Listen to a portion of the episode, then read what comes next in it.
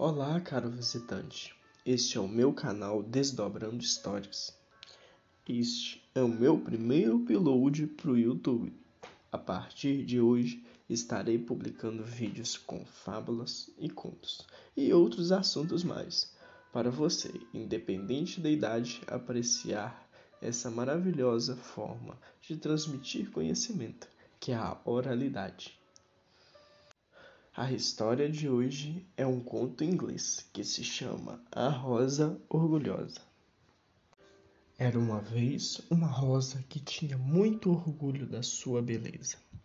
Apesar disso, ela ficava revoltada por ter crescido ao lado de um cacto que achava tão feio.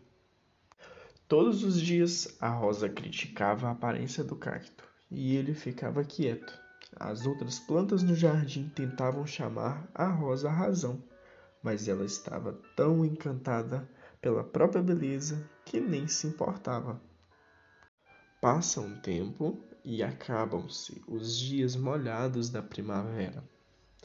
E quando o verão chega, o poço do jardim seca, e assim não há água nem mesmo para as plantas. Foi então que a rosa começou a murchar.